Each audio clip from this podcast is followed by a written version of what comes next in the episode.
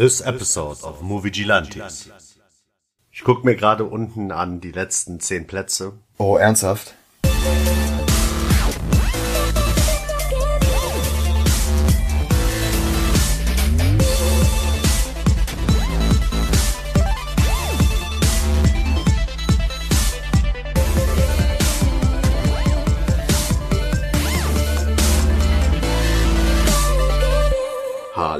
Und herzlich willkommen zu einer neuen Episode Movie Gilantes. Hallo, Mein Name ist Michael Heide mein Name ist Dennis Kautz. und heute haben wir es mit Harvey Pekar zu tun. Wir sehen uns heute American Splendor an von 2003.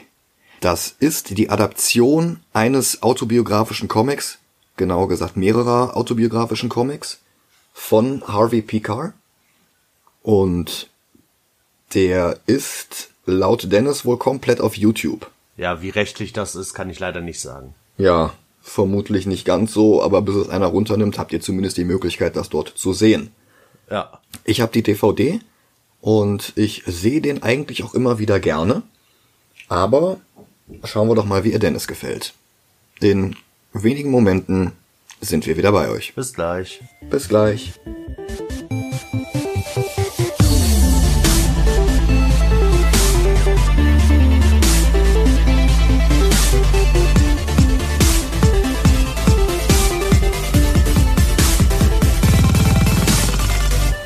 Da sind wir wieder. Hi, Ich traue mich kaum zu fragen. Haben wir ein weiteres Persepolis-Problem? sag ich noch nicht. Okay. Damit können die Leute jetzt ganz bis zum Ende warten und du auch. Okay, okay. Ja, dann würde ich sagen, ähm, steigen wir direkt in die Zusammenfassung ein. Halloween 1950. Kinder klingeln an einer Haustür, sie sind verkleidet als Superman, Batman, Robin, Green Lantern Alan Scott und Harvey Pekar. Er darf sich von seiner Familie aus nicht verkleiden. Er wächst jüdisch auf, ich nehme an, da besteht ein Zusammenhang, also bekommt er auch keine Süßigkeiten. Und der kleine Harvey, der von den anderen Harvey Pekar, also Harvey Schwanz genannt wird, im Deutschen ist es Pimmelpekar, äh, ist frustriert und depressiv. Warum müssen alle nur so dumm sein? Der kleine Robin in dieser Szene, der nichts sagt außer Trick or Treat, ist Josh Hutcherson, der später mit Hunger Games, Bridge to Terabithia und Future Man noch Karriere gemacht hat. Also den kennt man heute wirklich. Der war auch in der besten Episode Justice League Unlimited, die je produziert wurde, nämlich For the Man Who Has Everything. Welche Folge ist das? Das ist die mit Mongul, das Geschenk, wo er die Black Mercy bekommt. Ah, ja, ja. Das ist aber nicht die beste Justice League Unlimited Folge, sorry. okay, wenn wir irgendwann Justice League Unlimited ranken, dann äh, ja. Nein, da, kann ich schon mal sagen, das ist die Folge, wo die alle Kinder werden. Ach so. Das ist die beste Justice League Unlimited Folge wegen Batman am Ende. Ich finde halt, sie schaffen es, eine Alan Moore Story zu adaptieren, ohne es zu verhauen und haben dann auch noch ein besseres Ende. Ja, okay. Aber wie gesagt, wenn wir irgendwann mal Justice League Unlimited schauen, dann können wir das auch gerne ranken. So, Jazz setzt ein und wir machen einen Zeitsprung von, weiß ich nicht, 20, 25 Jahren. Harvey wird jetzt äh, gespielt von Paul Giamatti, den kennt man aus Man on the Moon, The Illusionist, Sideways, Shoot 'em Up oder auch aus Amazing Spider-Man 2, da ist er nämlich Reno.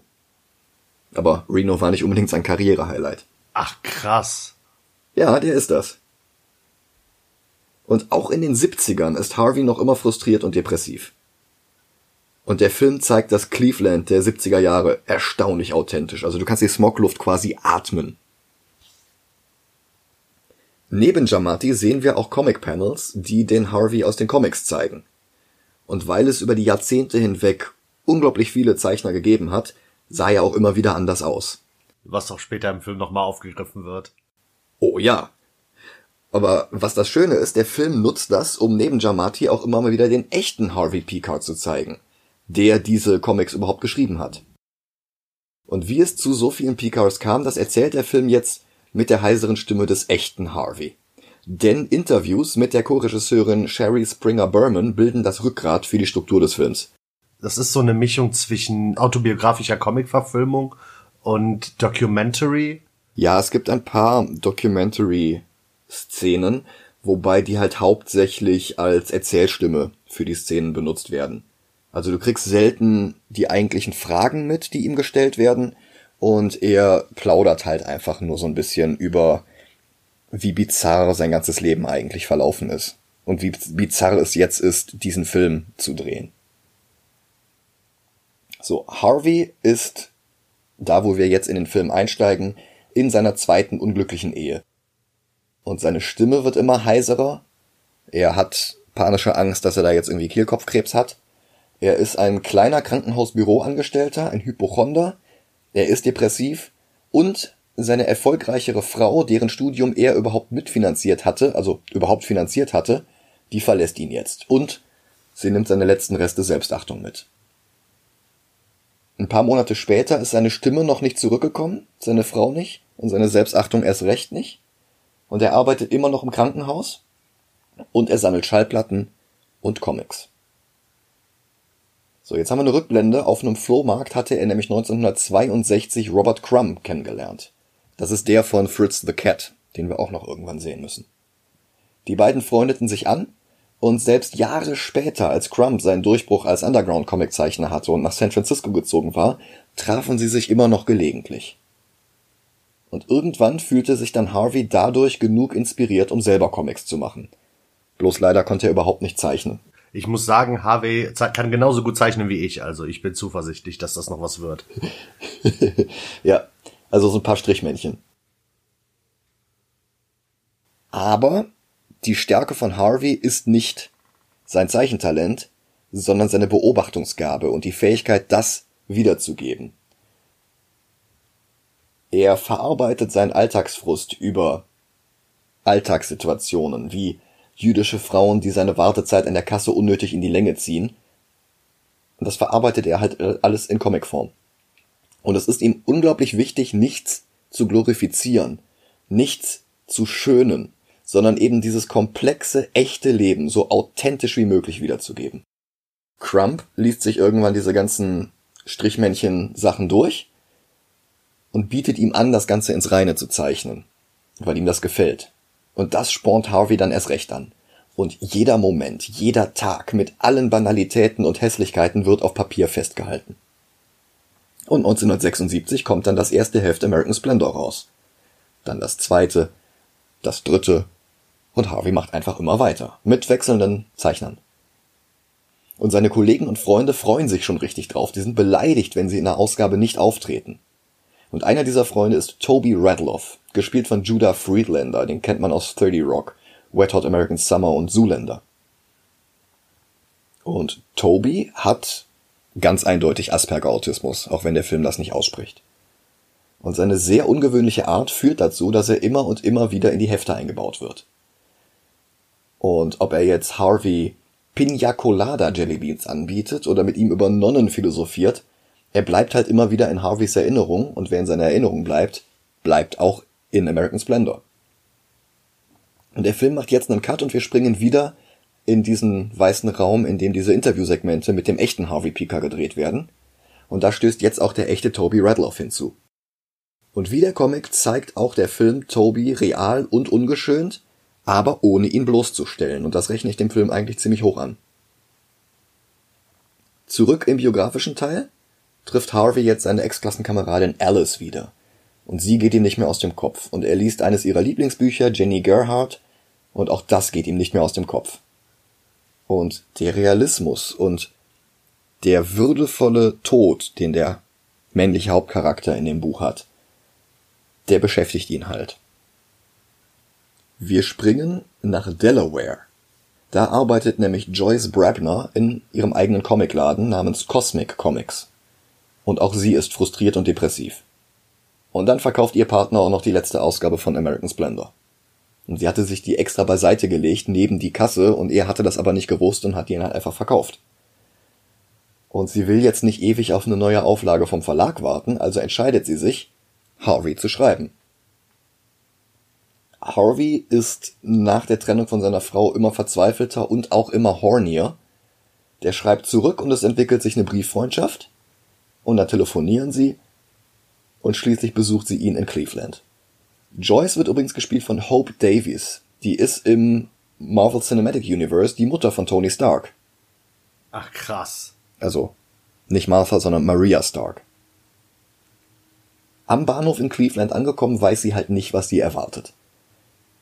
In ihrer Vorstellung sieht sie jetzt die Harvey Picars der unterschiedlichsten Zeichner in der Wartehalle sitzen und stehen. Und worauf sie nicht gefasst war, dass der echte Harvey sie anspricht und als erstes seine Sterilisation erwähnt. Und erstaunlicherweise dreht sie sich nicht auf dem Absatz rum und fährt nach Hause. Den Rest des Abends verbiegt er sich bei dem Versuch, ihr zu gefallen, und irgendwie überzeugt sie das nicht. Und dann nimmt er sie mit nach Hause, hat es aber nicht mehr geschafft, seine Wohnung aufzuräumen, und so erlebt sie jetzt zum ersten Mal den authentischen Harvey. Und sie bittet ihn um Aspirin, damit sie keine Kopfschmerzen bekommt. Die beiden küssen sich. Er streichelt sie und sie übergibt sich dann den Rest des Abends, weil sie das Essen nicht vertragen hat. In dem Restaurant, wo sie war. Und weil sie aber immer am Telefon Kamillentee getrunken hatte, hat Harvey jetzt für sie Kamillentee gekauft. Und daraufhin überspringen sie alles und heiraten direkt. Toby ist nicht bei der Hochzeit, weil er lieber vier Stunden nach Toledo fährt, um dort Revenge of the Nerds zu sehen. Ein Film, der bei ihm einen absoluten Nerv trifft. Und der bezeichnet sich auch noch bis heute als Genuine Nerd. Im weißen Interviewraum stößt jetzt auch die echte Joyce hinzu. Nach der Hochzeit sehen dann alle drei zusammen Revenge of the Nerds. Harvey ist nicht begeistert. Er nennt das Hollywood Bullshit, der die Realität auf unrealistische Weise schönt, um nicht anzuecken. Joyce findet den Film schon um einiges besser und Toby ist halt wirklich hin und weg. Ein Film über Leute wie ihn, die sonst immer von den Sportlern unterdrückt werden und die jetzt hier quasi das Ruder rumreißen. Jetzt wird's richtig bizarr, denn Harvey und Joyce sehen sich als nächstes ein Theaterstück an, basierend auf Harveys Comic. Und der Harvey in dem Theaterstück in dem Film wird gespielt von Donald Logue, den hatten wir schon in Blade. Das ist hier der, der äh, Handlanger von Deacon Frost, der ständig irgendwelche Körperteile verliert. Mhm. Und Jahre später wird er noch einen anderen Harvey spielen, nämlich Harvey Bullock in Gotham. Für Picard ist das, also jetzt für den von Paul Giamatti gespielten echten Harvey Picard, äh, ist das ein völlig surreales Erlebnis. Und das Ganze wird jetzt wieder vom realen Harvey Pika kommentiert, der sich noch gar nicht ausmalen kann, wie das erst wird, den fertigen Film zu sehen. Das Theaterstück kommt jedenfalls gut an und führt zu weiteren Auflagen der Comics. Das wiederum macht Harvey dann noch immer bekannter. Joyce hingegen bekommt langsam den Wunsch, ein Kind zu bekommen. Aber Harvey kann sich nichts weniger vorstellen als das. Er weist nochmal auf seine Sterilisation hin Joyce sagt halt, das kann man auch umkehren, aber das will er gar nicht und die Ehe leidet jetzt unter diesen Spannungen. Joyce verbringt den ganzen Tag depressiv auf der Couch, das wiederum verärgert Harvey, der seinen Frust an ihr auslässt, was die Situation nur noch verschlimmert. Und erst als Harvey 1986 in David Lettermans Talkshow eingeladen wird, kommt ein bisschen frischer Wind in die Sache.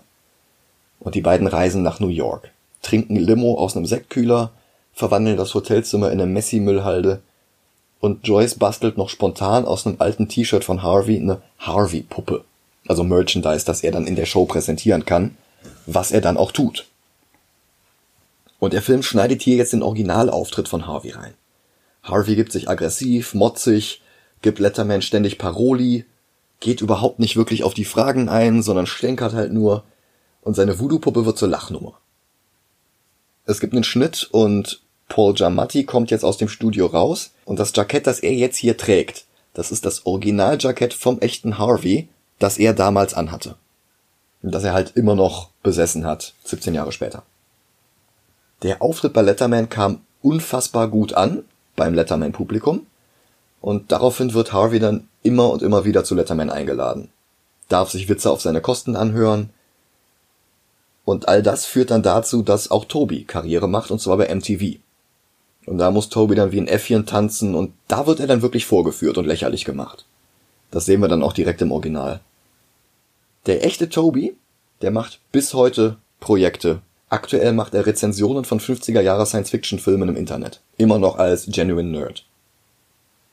So, aber Harvey macht das jetzt fertig, dass er und Toby beide von großen Medienkonzernen ausgeschlachtet werden, ohne dass es sie selbst voranbringt. Also Harvey verkauft durch diese ganzen Auftritte bei Letterman nicht ein einziges Comic mehr.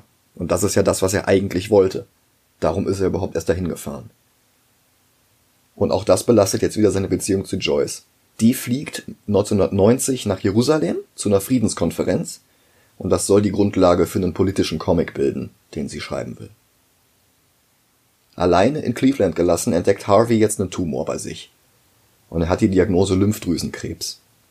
Wir nimmt persönlich, wie übel ihm das Leben immer wieder mitspielt. Er ist immer noch erfolglos, er ist immer noch unzufrieden, er zahlt bei seinen Comics drauf und dann auch noch die Einsamkeit, weil Joyce auf einem anderen Kontinent ist. Und dann auch noch der Krebs. Und Harvey dreht durch.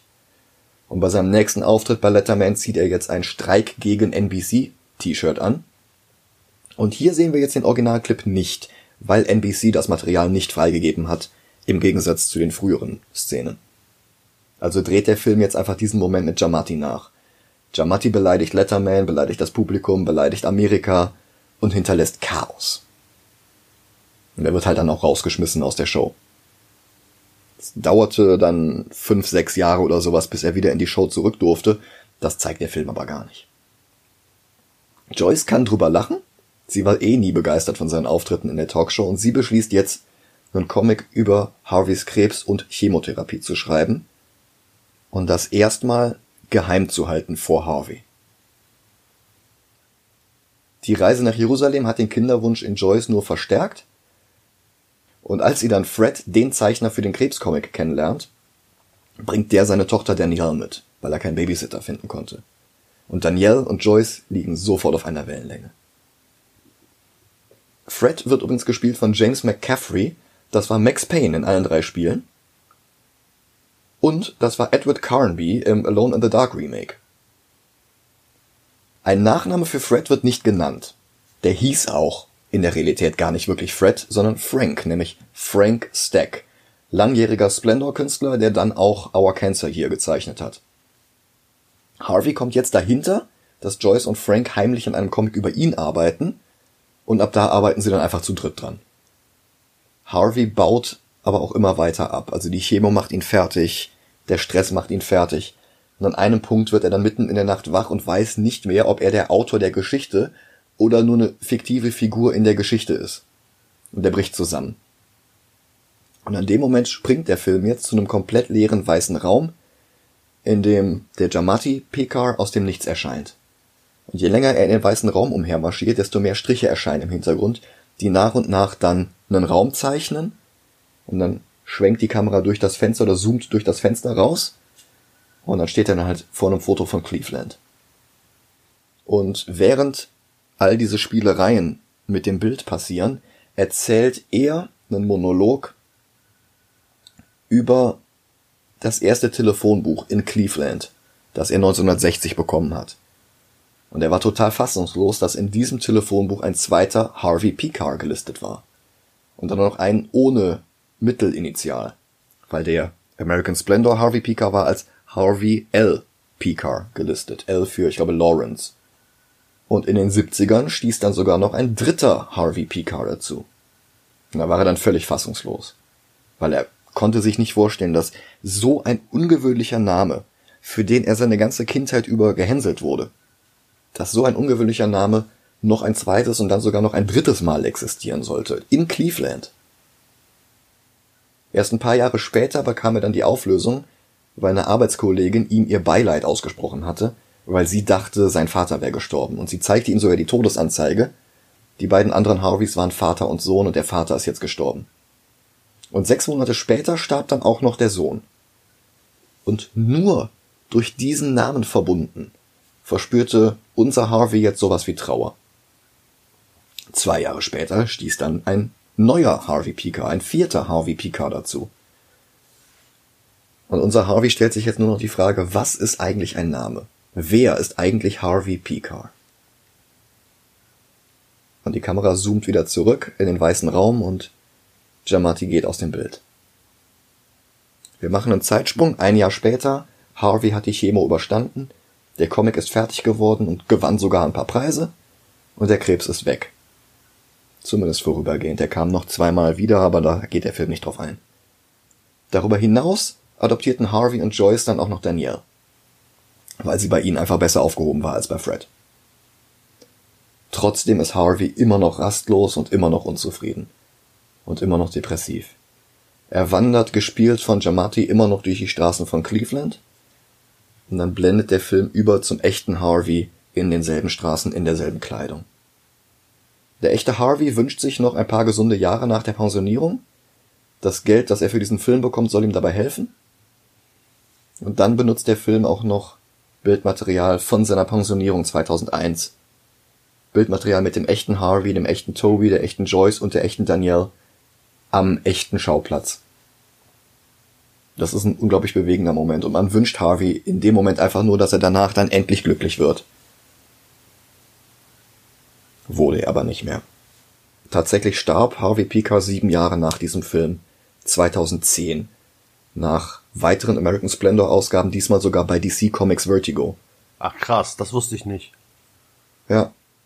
Ja, der Film überspringt so ein paar Verlage, wo American Splendor im Laufe der Zeit hingewechselt ist. Ähm, der hat erst angefangen im Kleinstverlag, also selbst das Ganze rauszubringen. Und dann wurde das später über diverse Verlage und ich glaube Anfang der 90er war es dann bei Dark Horse. Und die letzten Sachen kamen dann tatsächlich bei Vertigo raus. Ja, und dann ist er gestorben an einer versehentlichen Überdosis Antidepressiva. Versehentliche Überdosis? Ja. Also Joyce hat ihn gefunden in ihrem gemeinsamen Häuschen. Und ähm, der muss wohl das irgendwie falsch dosiert haben. Der war wohl irgendwie schusselig oder sonst was und hat dann halt einfach mehr genommen, als er sollte. Also jetzt auch nicht einen ganzen Blister oder sowas. Der hat auch zwei verschiedene Medikamente bekommen, da gab es dann wahrscheinlich noch irgendeine Wechselwirkung. Sie beschwört halt, dass das nicht vorsätzlicher Suizid war. Und das müssen wir ihr halt einfach glauben, weil sie kannte ihn, glaube ich, am besten. Ja. Zwei Jahre nach seinem Tod wurde in Cleveland ihm zu Ehren eine Statue errichtet. Und ich finde das zum einen unfassbar schade, dass er die nicht mehr erlebt hat. Andererseits hätte er sie auch wahrscheinlich nicht gemocht. glaube ich auch. Und das war American Splendor. Ja. Der Film arbeitet sehr, sehr gut mit dem Medium Comic-Verfilmung. Das habe ich so sonst nur bei Spider-Verse gesehen. Also du hast teilweise Einblendungen in der Ecke so Meanwhile oder oder äh, was weiß ich One Year Later und das ist halt so in die Ecke geblendet wie so, ein, so eine Caption Box in einem Comic. Du hast äh, teilweise dann wirklich diese Szene am, am Bahnhof, wo Joyce die unterschiedlichen Harveys sieht, weil sie halt einfach nicht weiß, wie er wirklich aussieht. Sie kennt halt nur diese ganzen Interpretationen von ihm. Und dann halt diese Szene mit dem Telefonbuch mit den anderen Harveys. Dafür, dass das Regisseur-Ehepaar, das diesen Film gemacht hat, sonst keine Comics adaptiert hat und auch sonst nicht wirklich bekannte Sachen gemacht hat, also nichts mir bekanntes. Das relativiert das vielleicht nochmal so ein bisschen. Vielleicht sind die in anderen Kreisen super gefeiert, aber ich kenne halt sonst nichts von denen. Dafür, dass die sonst keine Comics verfilmt haben, ist das enorm kunstvoll gemacht. Ja. Wobei natürlich die Frage ist, wo ranken wir ihn jetzt? Ich möchte hören, was. mich halt echt auf dein Urteil gespannt. Ich möchte hören, was du sagst. Ich hätte gerne bei dem Film mal das allerletzte Wort. Ja, okay.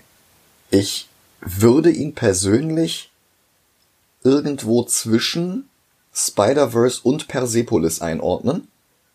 Wobei in meiner persönlichen Rangliste, wo Dennis mir nicht reinredet, wären die beiden auch sehr viel näher beisammen, als sie hier bei uns in der Liste sind